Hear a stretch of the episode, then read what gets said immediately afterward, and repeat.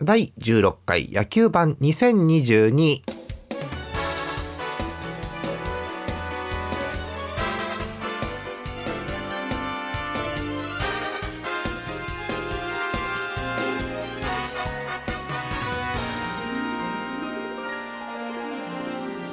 えトップニュースもなくぬるりと始まりました。今年の延長戦です。野球版でございますよ。皆さんこんばんはジャーマネです、えー寝起きなので若干テンションが低いのは許してください、えー今日のお相手最終回も東花さんです。よろしくお願いします。お願いします。えーまあ、私、えー収録日的にはですねまず、えージャーマネ寝起き。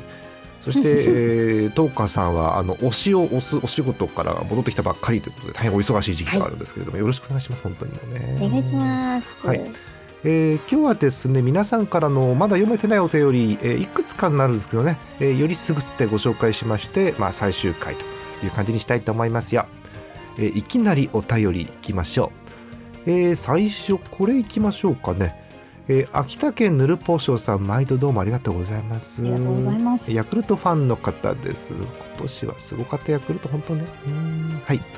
え永遠のスワローズファン、ヌルポー賞です。知ってますよ。うん え日本シリーズが終わったのですが、えおととい、おとといはね、えーっと、11月5ですね。5日です。はい。おととい、昨日と、えー侍ジャパンとして、ファイターズとジャイアンツとの試合がありました。ありましたね。あありましたね。えー11月5日東京ドームファイターズ対侍ジャパン4対5で侍ジャパンほっとしましたねこれねギリギリでしたねうんこれね、えー勝ち投手はソフトバンクの石川さん西武が巨人の大勢につきました大勢すごいね、い。やすごいですね。もう世界レベルですね。すごいですね。うーん。えーっとホームランは、えーファイターズにはなしでえー侍ジャパンの方がえー横浜真紀さん。はい。西武森さん。西武だったんだねこの時はね、うん。えースワローズ村上さん。はい知ってますよ。村上さんまた打ちましたね、うん。はい。うん。えー続いて6日の東京ドーム。今度は対戦相手ジャイアンツです。ジャイアンツ対侍ジャパン、えーこれはジャイアンツって言ってますけど侍ジャパンに入っていない人たちのジャイアンツですね。これはねもちろんね。はい。えー勝ち投手阪神の湯浅さんです。西武が、えーオリックス山崎さんについています、えーホームラン、えージャイアンツのウォーカー。ウォーカーすごい。なんか秋のあれでしょ？あのキャンプもウォーカーいたんでしょ？ちゃんと。キャンプだっけ？みたいですよ。うん。ねすごいよね。え侍ジャパンのホームランです。えースワローズ村上さん2号、うんスワローズ山田、スワローズ塩見、うんスワローズもう一丁村上。スワローズ対巨人だったのかな？違いますよ。もうそれそれセリーグですからねそれはね。うん えー日本シリーズの呪縛から解き放たれたれたかのようなスワローズファンながらやばすぎて笑ってしまいました。おそうですね。うんえーオーストラリアとの試合もあるようなのでまだちょっとだけ楽しめそうですと。えーじゃあマネさんと岡さんいましたらその他の皆さん今シーズンの野球版お疲れ様でした来年もよろしくお願いしますというお便りです。ありがとうございます。えー侍ジャパンでもスワローズ大暴れということですね。しかもすごいですね。そりゃ優勝しますよ優ね。勝するよね。うーんセ・リーグ強かったもんな、まあ、最後はねそのオリックスにというのありましたけれども、うん。もう強いよどう考えたってこれね。うーん。しかもこの圧巻のあの2試合目のジャイアンツ戦ね。スワローズで4発っていうね、うん。はい。やばいなと思いました。この時期にこんな打たれちゃうと来年もやばいなっていう感じするんですけどね。どうなんでしょうね。はい。そんな感じです。ありがとうございます、えーどんどん行きましょう、えー群馬県ミスチャさんありがとうございますありがとうございます。ソフトバンクファンの方です。えージャーマネさん、トーカさんいらっしゃいましたらゲストの皆さんこんばんは関東のホークスファンミッシャです。えーこの投稿が読まれる頃は日本シリーズが終了して野球版も最終回になるかと思います。1年間お疲れ様でした。ありがとうございました。こちらこそありがとうございました。はい。最後の投稿は松田選手の対談についてです。そうなるよね、それはね。うんで2軍の試合かつ引退ではなく対談でここまでセレモニーをやってもらった選手は今までいなかったと思います。そうでしたね。うん。え1軍の選手だけではなくコーチやスタッフからのビデオメッセージ。え花束贈呈スピーチなど異例の待遇でした、うん、え松田選手といえばホームラン後の熱男パフォーマンス。そうですね、うん。えー実はファンサービスが苦手で奥様がヒーローインタビューの時えーワンツースリーマッチを考えたという話はファンの間では有名なシャイな人柄でした、そうなんですね、うん。優勝後のインタビューやデビュー、えーテレビ出演の時はいつも空回りしていたように 記憶しています。あそうそうなんだね。えーあとは練習でも試合でも誰より声を出して盛り上げ役としては自他球団どこにもいない貴重な選手でした、うんえーファンとしてはホークスで引退が理想でしたが何やら王会長に相談した際にやれるだけやればいい的なことを言われたようで選手として続けたいという意思が固まったようです。えー NPB は難しいかもしれませんが新天地の活躍を期待しております。結構前ですからこのお便りね、うん。うん。NPB は難しいかもしれませんが ってありますけど某球団に席が決まっています、はい。そうですね、えーはい。続き、えーちなみに松田選手えータイプ的にはコーチや監督には向かない感じ。ファンとしてはやってほしいですが、あそうなんだ、うん。えー長々と失礼しました。それでは来年の野球盤も楽しみにしております。ということです。うーん。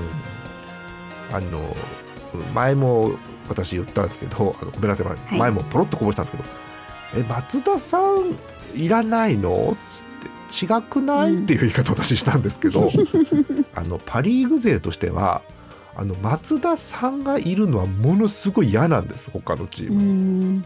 そう松田がいいところで打ってベンチが盛り上がるスタジアムが盛り上がるでもうなんか辺り一体敵みたいになるんですよ。そう ぐるもうガラッと雰囲気変える選手なんでなるほど。そうまあそれはだから本人が努力して作り上げていった雰囲気なわけですねきっとねうんお便り読んでるとね。うんえーそれがよりにもよって、えー、東花さんが推しているジャイアンツに行くと。ねえ。本当に。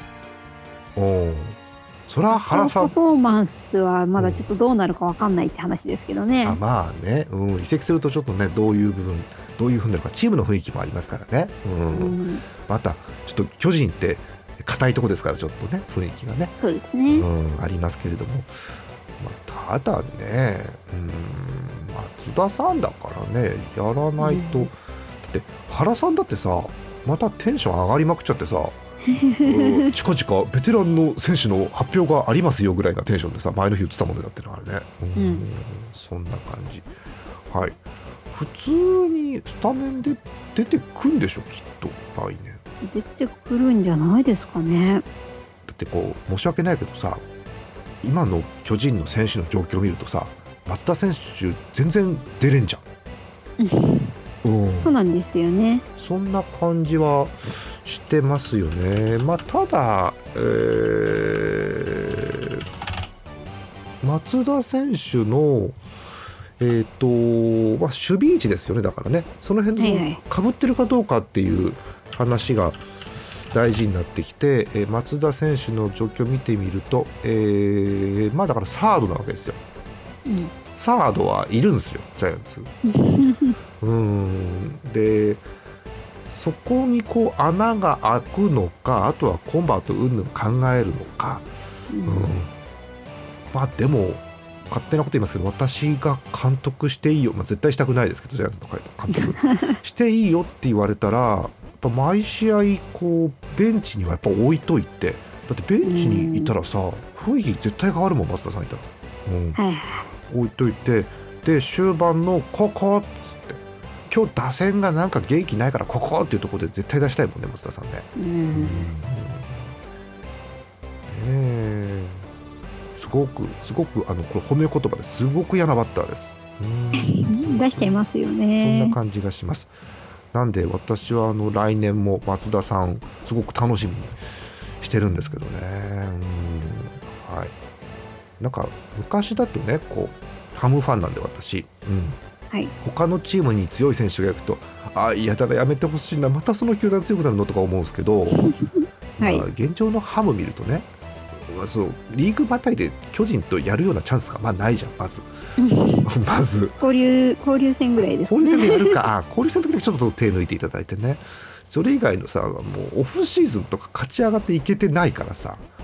だってどうやって勝つどうやって勝つじゃなくてあどうやってあのバックネットの席下げるとか言ってるからまださ、う んそういう感じなので。そんな感じはしてますよね。うんはい。えーということでミシチャさんからの、えー松田選手のお便りでした。ありがとうございました、ありがとうございました。まあ、ひ人によってはホークスファンによっては松田がいないホークスはホークスじゃないぐらいのことを言う方もいそうですけどね。うん、まあ確かにね、やっぱり貢献度がね、今までそう。いろいろありましたから。貢献度と存在感もねすごかったですからうね、ん、あケンケン打法の話もしたかったって書いてあるお便り。にそうね。ケンケン打法いいですよね、あれね。うん。はい。ありがとうございます。最後なんですけどえーまず、えっと、ご紹介だけ。えラジオネームあなたの街のカタツムリさん。こちらもソフトバンクファンの方、はい。えっ、とこうままあ読むあたりです、えー前回の野球盤で日本シリーズ終わってもまだワンチャンあると聞き急ぎ頭の中をまとめながら普通歌書いております、えーすみません訂正無理です。えー秋になると引退やら移籍やらのお知らせが続々と舞い込んでくるのが毎年恒例ではあるもののえー今年は個人的に思い入れがある方々が多すぎてそうですね、えー頭の中まとまりません。冷静にメールかけてません。そうですね。手におは書いてないもんねメールにね、うん。えーということで以下。特に思い入れのある選手をピックアップしています。ということで。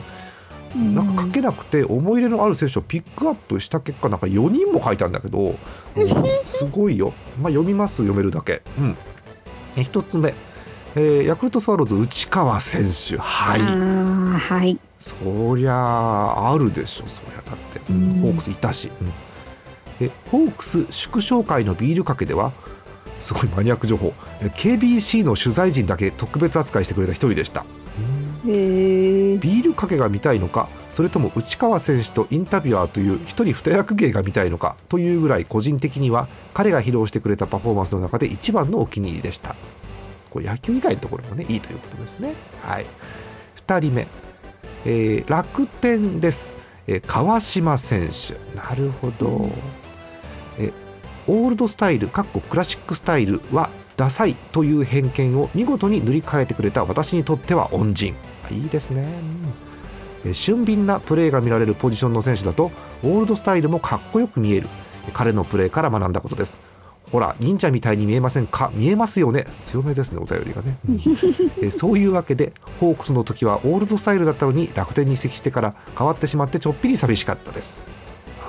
そうオールドスタイルってすごく良くて、まあ、オールドスタイルっていうとえプレーもオールドスタイルだったりあと身なりもオールドスタイルだったりっていうのがあるので、はい。なんでしょう。最近減りましたかね、うん、でもこの小技とかが効く選手だとそういう見た目だったりして好きですね。私はあの、あのユニフォームのえ下ですね、下のえ裾をだらんともうなんて言うんでしょう、えースパイクに乗るくらいまでいわゆるこう長いえ裾の方よりもあのグッと上げててストッキング見えてる方が好きです私は、うん。はいはいはいはい。ああいうの見るとあちょっとなんだろう強そうな感じも見えますしね、うん、いいですようん。ね、はい。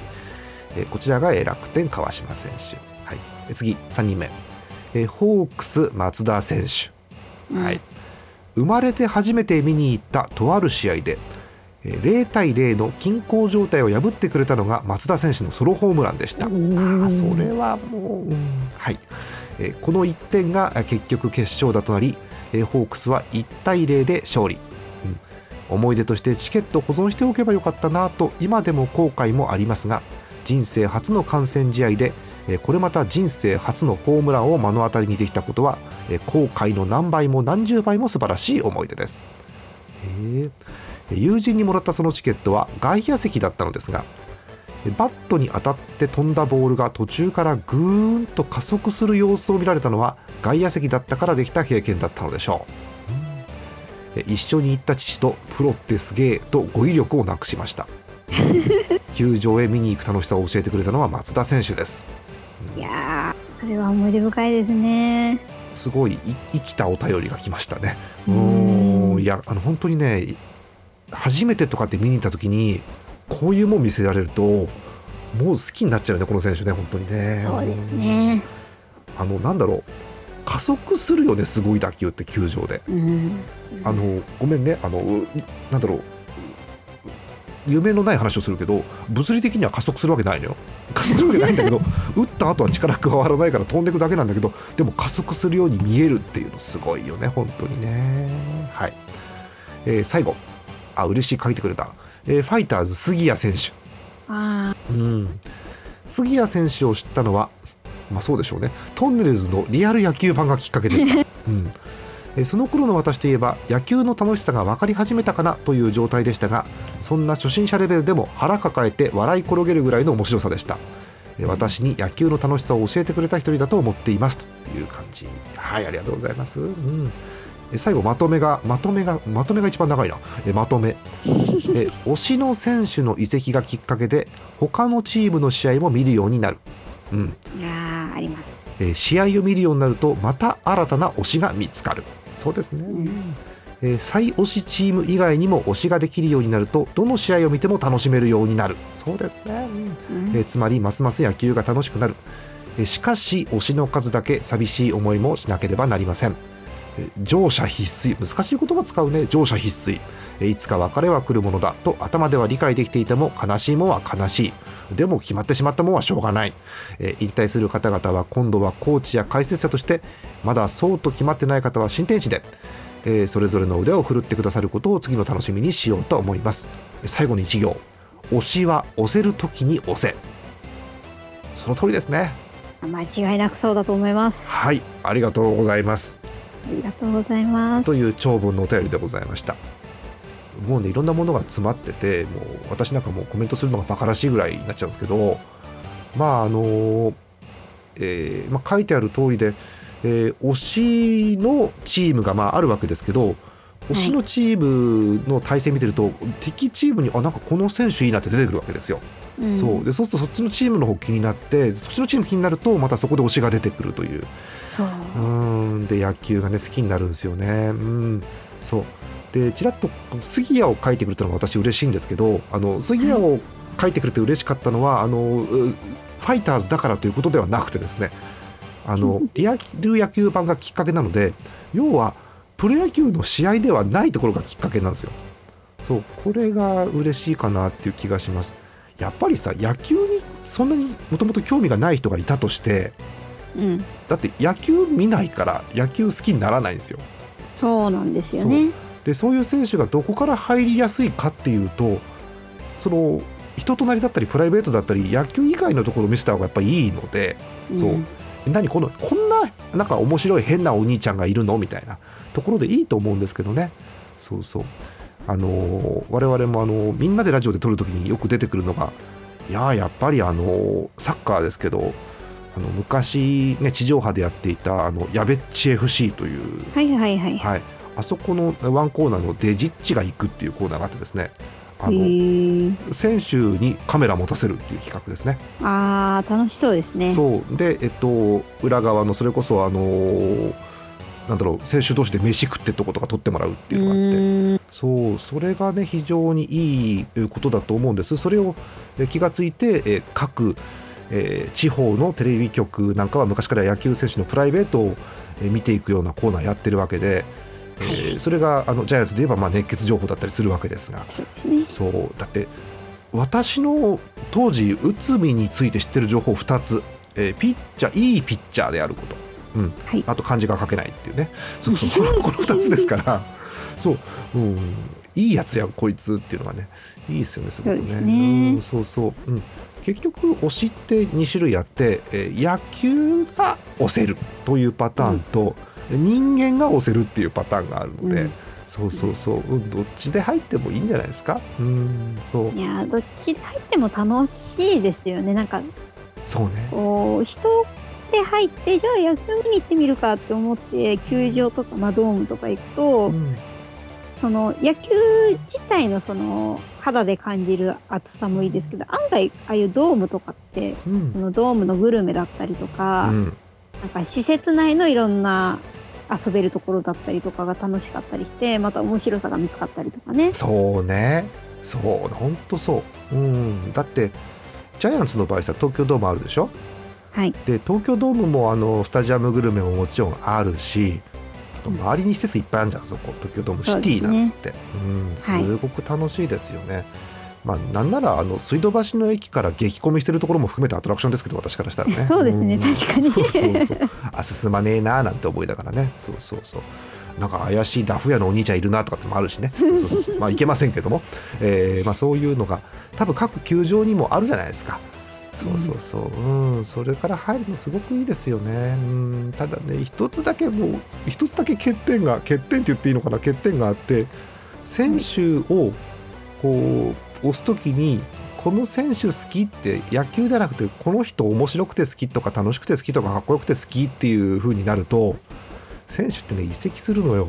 うん、そうなんですよね。そうだからそこを最初はねやっぱり慣れてないうちはこうショックだったりするのでうん、長く見てるとあ行った先で頑張ってねってなるんですけどねそうそうなるまでがちょっと辛いかなっていうのはあったりします。はい。うんまあでもそれはねあの野球選手に限らずあの仲間でも友達でもそうですから、はい、うん、あの日ハムのキャッチャーが移籍するんですけどトレードではい。よく組んでたピッチャーがなんか失恋したみたいって言ってましたね。うん本当そうですね。いやでもうんね特にピッチャーとキャッチャーなんてね、あそうのなんですよ。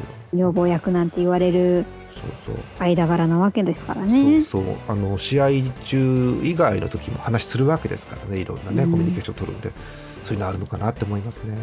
だこのお便りの今のあのカタツムリさんのお便りの話をしていくとこれだけで多分23回ラジオ取れちゃうのでこの辺で止めときましょう。危ない危ない危ない。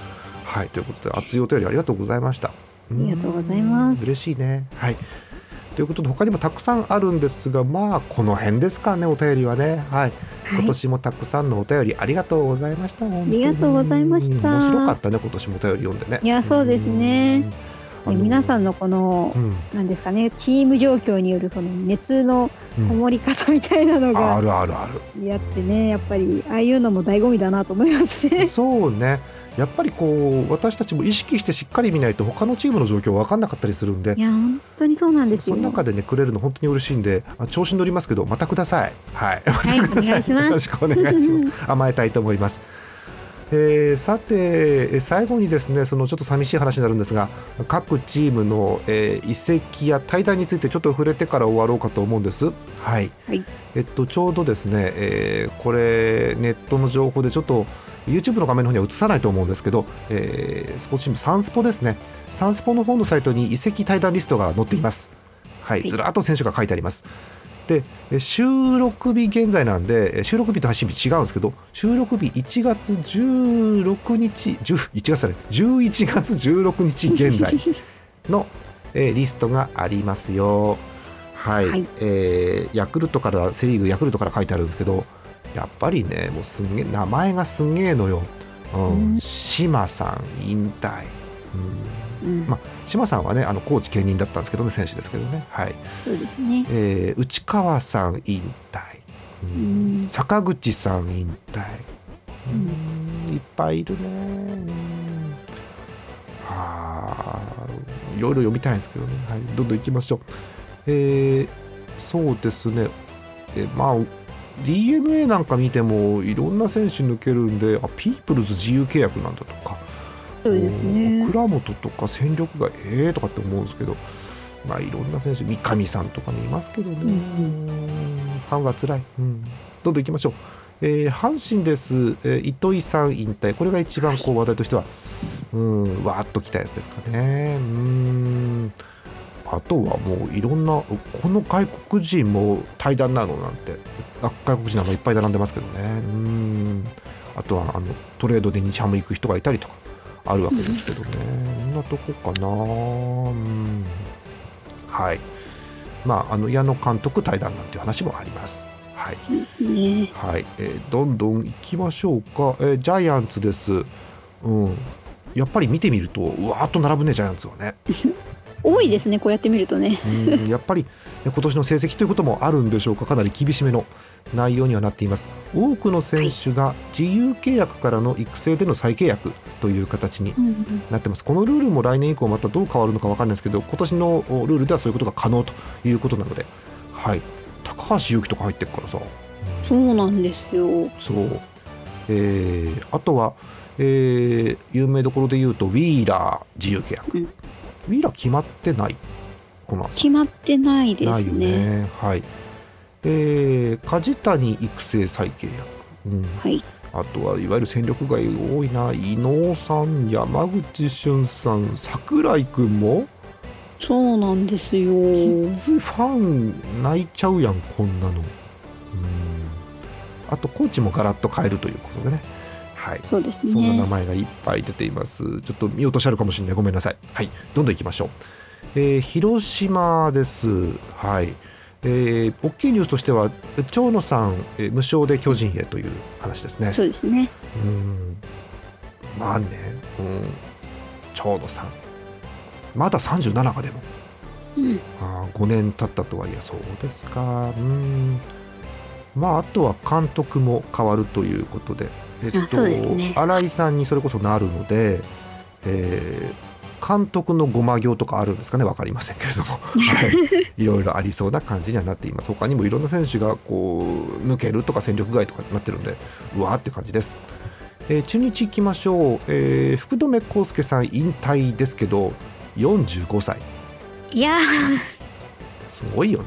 鉄人だよね。ね。うんあの私も近い年齢だと思うんですけど45までプロでやんのとんでもねえなって思いますけどそうですよ。あ、同じ年の人いるじゃんと思ったら、二軍投手コーチでした。わーお、えーそんな感じ。45歳までということで。素晴らしいですね。うん。えーあとはもうなんかいろんな名前あるの丸うん平田良介戦力外ですか？そうですか。厳しいですね。そうですか。うんはい。えー、あ春さんはあの一軍打撃コーチで抜けて、えーオリックス行きますか。オリックスのうん。育成チーフコーチ、ああ下の方の面倒見んだね。なるほど。はい。いろいろ気になります。いやあの野球版というか医容室野球番組的にはでは育成野手コーチの秀則さん対談がすごく気になります。はい。秀秀則さんっていう方があの身体能力のお化けがいてそう昔から我々ちょっと気になってる部分だとちょっと気になってますね。あ、はい。はい、もう46回秀則そうですか。はい。えーパ・リーグ行きましょう。おピッチャー兼コーチの、えー能見さん引退43歳。はいすげえな43までか。うん。えーピッチャー増井さん戦力外、えー昔のハムの抑えの切り札ですね。よく増井寿司なんてちょっと揶揄した言い方もあったわけですけど私ははいはいはい好きな選手ですね。はい。えーその他いろんな選手が戦力外とかそんな感じになっています。私ちょっとミュートしてなるかもしれませんがそんな感じです。はい。えーソフトバンクです。はい。えーお便りにあったような、えー松田さんの対談が決まっていて、うん。巨人への移籍がどうやら決まっているということみたいですね、うん。えー明石さんも引退。あそうですね、うんえーピッチャー秋吉さん戦力外そうか。うんもっと長くできなかったか。ハムにいたんですけどね秋吉さんね、うん。えーその他にも正子選手とかいろんな選手がいます。はい。だんだん悲しくなってきました。はい、えーライオンズ行きましょう、えー内海君引退。はい。はい。さすが西武がっちり離さずファームの投手コーチにしました。素晴らしい。いや巨人欲しかったよねすごくねー、欲しかったですね。うん育てて欲しかった。そうあの内海君がのびのびと育てるのは見たかったです確かにね。そうですねはいえーまああのパ・リーグファンからすると、えーじゃあ西武のファームのピッチャーよくなんじゃん嫌だなという気がしています。えー、戸亀投手引退あ竹熊さんも引退、えー森友哉オリックスに移籍そうですね。これがでかいっすよね。ニュースで見ました。だって今年日本一になったチーム森取るのよ。そんいな強くなるやんそりゃねまた強くなっまちゃいますた強くなっちゃいね。ますよねうんえ他にも、まあ、辻監督対談とかあるわけですけど来年がどういう対戦になるか楽しみですあファームの特命コーチに田辺さんいたんだそうですか田辺さんってもう60近いですけどえっとうん私が小さい頃見てた野球ですげえあの守備とかで活躍してたレギュラーの方ですねこの方ね。辻さんとかもそうですけどね、はい。えー楽天です、えー、涌井投手トレードです、はい、中日へということで、えーなんか中日ファンもびっくりして楽天ファンもびっくりしてるんですけどこの移籍。おーそう中日なんか、えっと、立浪監督だっけ中日って確かねはい。あのー打撃が課題ですなんつって言ってたと思ったらなんかあのバッター出して涌井さん取るっていう謎の この話で「ん?」ってみんな「ん?」って言ってます。まあ、ちょっと詳しい方にまた聞いてみようかと思うんですけどね。はい、であとは、えー川島選手、えー引退からコーチへと。えー他にもたくさんよく見たような楽天の名前の選手が出ています。いっぱいいるね、皆さんもご覧になってくださいね、このね、サイトね、えーサンスポです。えーロッテ、あーまあ、井口監督の対談が一番の大きな話題になるんでしょうかね、この辺はね。そうですね。うん。あーそうですか、いろんな選手が引退戦力外とか、うんなってますね。うん。はい。なんかごめんなさい。他のチームに比べるとお大きいのはまだ話は出てないかなと思うんですけどね。うん。はい。次です、えー日本ハムです、えー大ナタが振るわれています。はい。びっくりするぐらいあ意外とあ本当にトライアウトだったんだな今年っていうぐらいバッサバッサと、変わっていってます、まあ、まず杉谷選手が引退というのがあるんですけど、はい。えー外国人、えー選手ヌニエスさん対談、うん。えーワンボーロンさん対談、うん。あえーそんなところが大きいやつかな、えー金子千尋さん自由契約、千尋な。見たかったけどな、うん。はい。そんなえところがあります、えーえー渡辺亮内野手阪神へトレード。これがでかいですかね。鍋亮そうか。まあでもこうポジションかぶせたりするからね。なかなかね、うん。ー。はい。そんな話です。あとは、えーコーチ陣も結構変えるということでうん。新庄さん世代に近い感じになってくるのかな？うん。はい。そんな感じです。えということでいっぱい見たい選手いるんですけど、まあ、まあわーっと流し見するとこんな感じです。うーん。巨人はえっと大きい移籍のニュースはやっぱり松田さん。はい。ーそうですね。とあと個人的にあなんか不気味だなと思ってるのはあの大久保コーチの件ですけどもね。そうですね。どういうふうにチームのね雰囲気が変わるか。そうですね、えーまあ先週あの大久保さんの感じとしては技術ももちろんあの向上すると思うんですけどなんでしょうあの雰囲気とか精神的な部分結構いう方だと思うんでねきっとね、うんうん、そういうところがどう出るかあの代打での起用も多かった方ですからそうそうそうそう。うんどういうふうに備えるかみたいな準備の話もしっかりされるんでしょうねきっとね。はい。そんな気がしてます。他にもいろいろあるんですがもう皆さんでご確認くださいあとは。はい。という感じです。えーあとはもう時間もあれなんですけどハムのスタジアムの話がどうやら決着したみたいで、はいはい。あのごめん2年ぐらいかけて直すわということで落ち着いたみたいですああ、はいなるほど。あじゃあ一応使えはするって感じなんですかね？そうね特例で特別にいいよしょうがないねっていうことみたいではありますはいなるほど。おーねよかったです。ちゃんと開幕試合ができそうで。本当にねおーちゃんとうん、ちゃんとするね、ごめんね、連絡連携、連絡不足だったね、ごめんねみたいなコメント出てましたけどもね、はいえなんか皆さん納得していただける形でちゃんとやっていただければと思います。はい、そんなことを思ってますね。以上かな？いいかな？はいはい。そんな感じです。えー野球版では来年2023年度も放送一応予定してはおります。はい。ですので、えーやるんじゃないかというふうに信じていただける方は引き続きお便りフォーム開けときますんでお便りお待ちしておりますよ。えー、ジャーマネドットコムの野球版特別投稿フォームの方から送ってください。たくさんのお便り来年もお待ちしております。えーやってきました野球版ですが今年は控えめかな？16回で終わりとうん。いうことになります。まあ忙しい割に結構配信できましたね、そう思えばね。そうですね。2週間に一遍ぐらいのペースでしたかね。そうでしたかね。